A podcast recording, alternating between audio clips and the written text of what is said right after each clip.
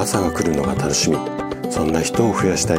こんな思いを持った生体院の院長がお届けする。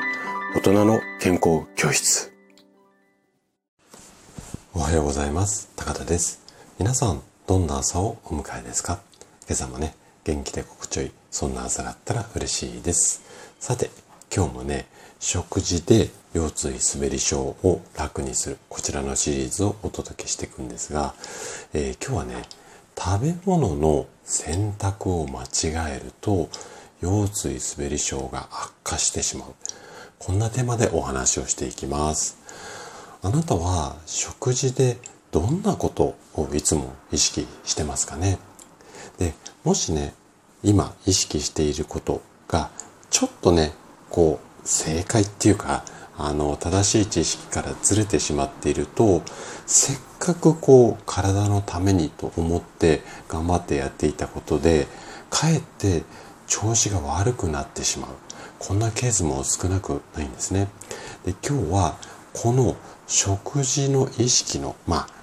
こう、関係っていうか仕組みっていうか、このあたりについてね、詳しくお話をしていきます。ぜひ最後まで楽しんで聞いていただけると嬉しいです。じゃあ早速ここから本題に入っていきましょう。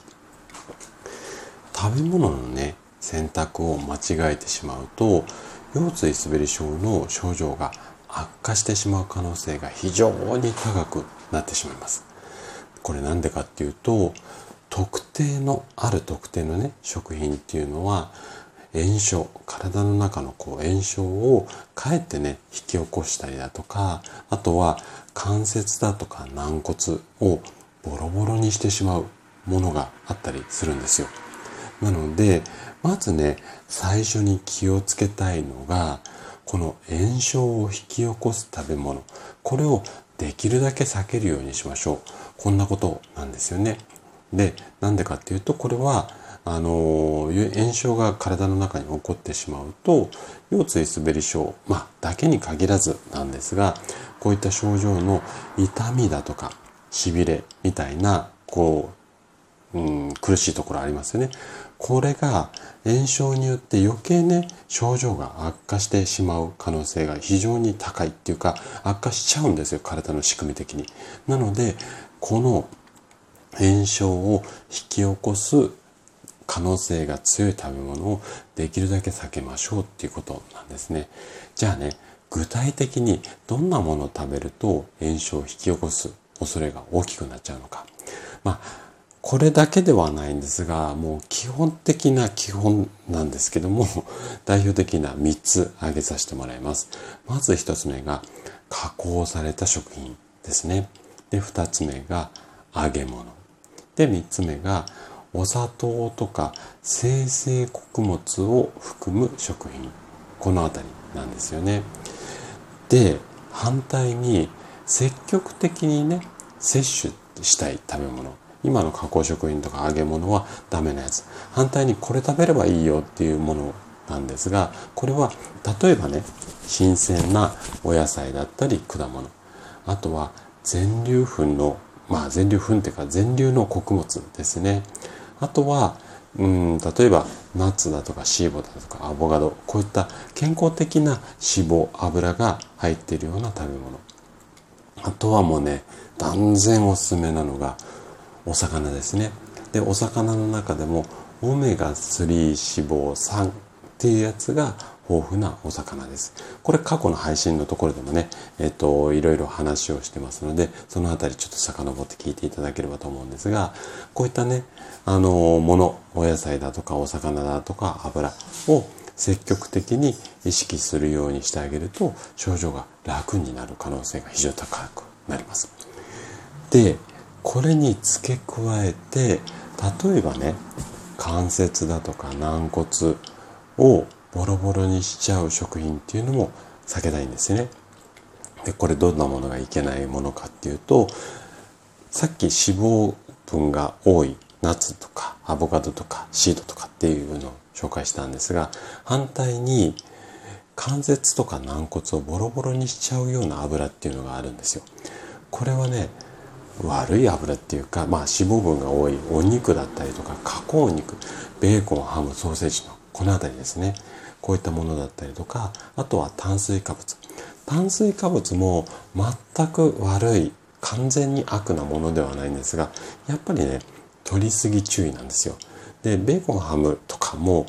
ちょっとだけだったらいいんだけども、要は、取りすぎになってしまうと、軟骨とか関節の状態をボロボロにしてしまうのでこれらの食品を全く食べないっていうんではなくてちょっと控えめにしてあげる。もしくはバランスがいい食事にして必要な栄養素ねさっきこの辺がおすすめだよっていうお野菜とか果物とかお魚とかとお話ししましたね。この辺りのバランスの問題なんですよ。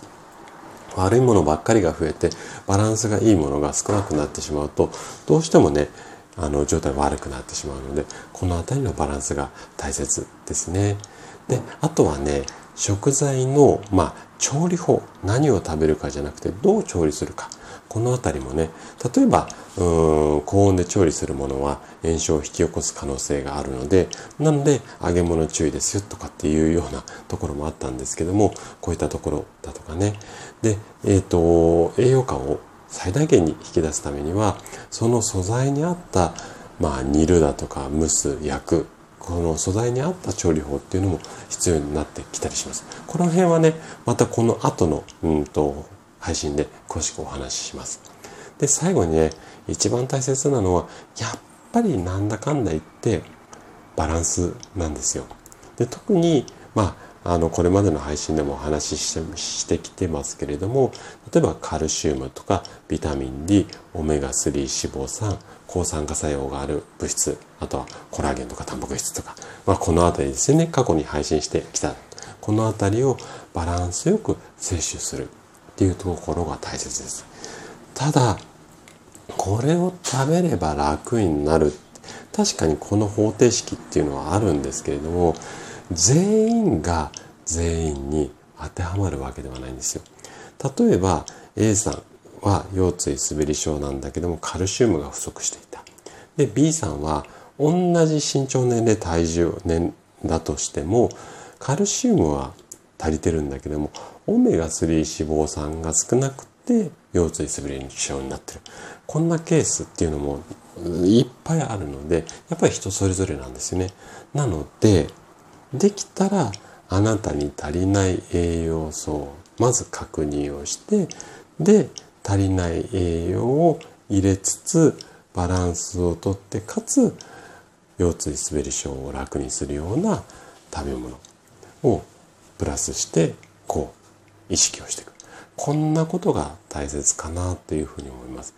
どんなにねこれが効くっていうような食材を一生懸命食べたとしても全体的なバランスがガタガタだとこの効果っていうのはめちゃくちゃ半減してしまうのでやっぱりねまずはあなたの体にどんな栄養素が足りないのかこの辺りの確認からねやっていってください。はいということで今日も最後まで聞いていただきありがとうございました。番組の感想などねお気軽にコメントいただけると嬉しいです。それでは明日の朝7時にまたお会いしましょう。今日も素敵な一日をお過ごしください。